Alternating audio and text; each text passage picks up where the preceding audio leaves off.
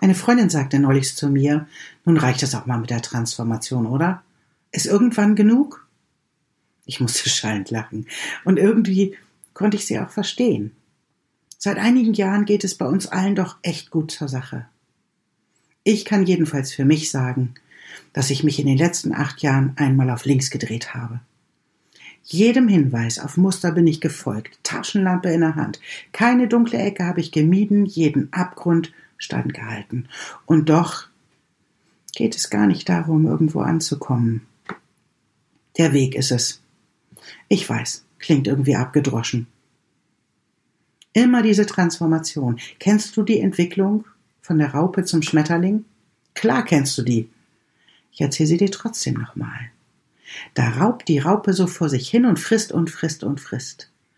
Wenn sie dann genug gefressen hat, dann hängt sie sich in einen Strauch oder einen Baum und verpuppt sich.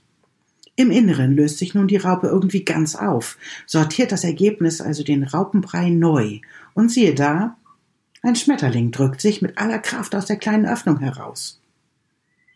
Wenn du übrigens mal einen triffst und einen dabei siehst, wie er sich da so abmüht, hilf ihm nicht. Er braucht diese ganz kleine Öffnung unbedingt, damit sich seine Flügel formen und so wunderschön entfalten können und er sich überhaupt damit in der Luft bewegen kann. Willkommen bei Mutmädchen. Mein Name ist Sibylle und ich freue mich, dass du da bist.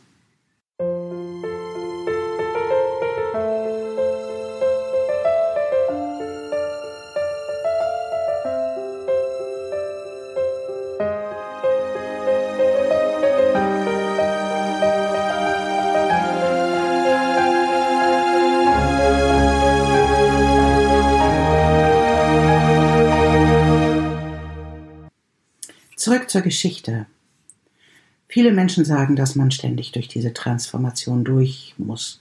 Man muss sich hingeben, man muss sich transformieren, man muss sterben und auferstehen. Und das immer wieder neu.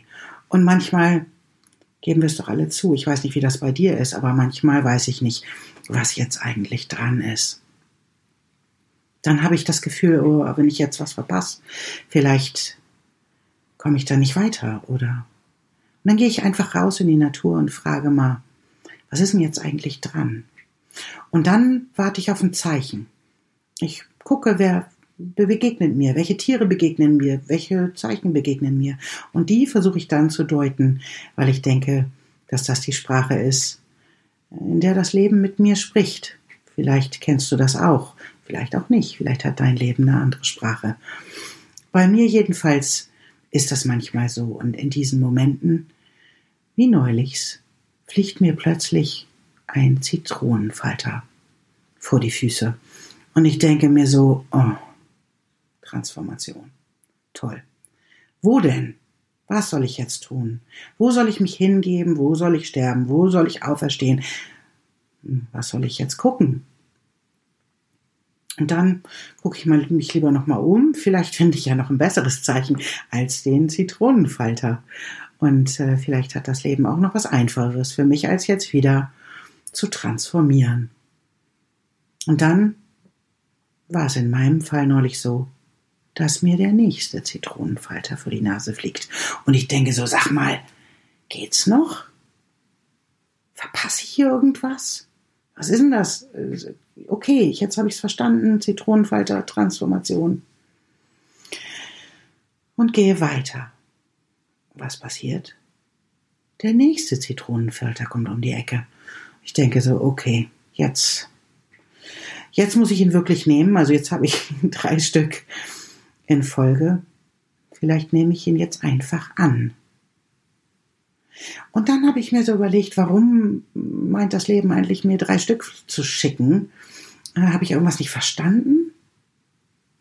Und dann habe ich den Zitronenfalter mal gegoogelt. Und dann habe ich etwas ganz Wunderbares gefunden. Der Zitronenfalter ist eigentlich ein Bote des Frühlings. Er ist der einzige Schmetterling, der überwintert. Der lässt sich einfach einfrieren und sitzt bei minus 20 Grad und wartet darauf, dass die Sonne wieder rauskommt und ihn auftaut. Nicht immer. In diesem Moment Transformation. Der Zitronenfalter ist bereits transformiert. Er wartet darauf, dass die Sonnenstrahlen ihn wecken, damit er sich dann zu seiner vollen Pracht entfalten kann, damit er auftauen kann und der Welt das erste Zeichen von Frühling schenken kann. Und dann dachte ich mir so, meine Güte, das Leben hat schon wirklich pfiffige Wege, um mir eine Freude zu machen. Auftauen. Manchmal dürfen wir einfach auftauen. Und dann unsere Flügel entfalten und der Welt zeigen, wie schön es ist, wenn die Sonne rauskommt und uns in unserer vollen Pracht erstrahlen lässt. Ich wünsche dir heute einen ganz wunderschönen Tag, in dem du dich vielleicht selber ein ganz klein bisschen aus deinem Griff entlassen kannst und dich auf deine Schönheit konzentrieren kannst. Indem du wagst, deine Flügel auszubreiten und der Welt zu zeigen, wie schön du eigentlich bist. Ich wünsche dir Momente vor dem Spiegel, wo du deine angeblichen Makel als Special Effects sehen kannst. Und Momente, in denen du einfach dein Licht erstrahlen lassen kannst. Das wünsche ich dir.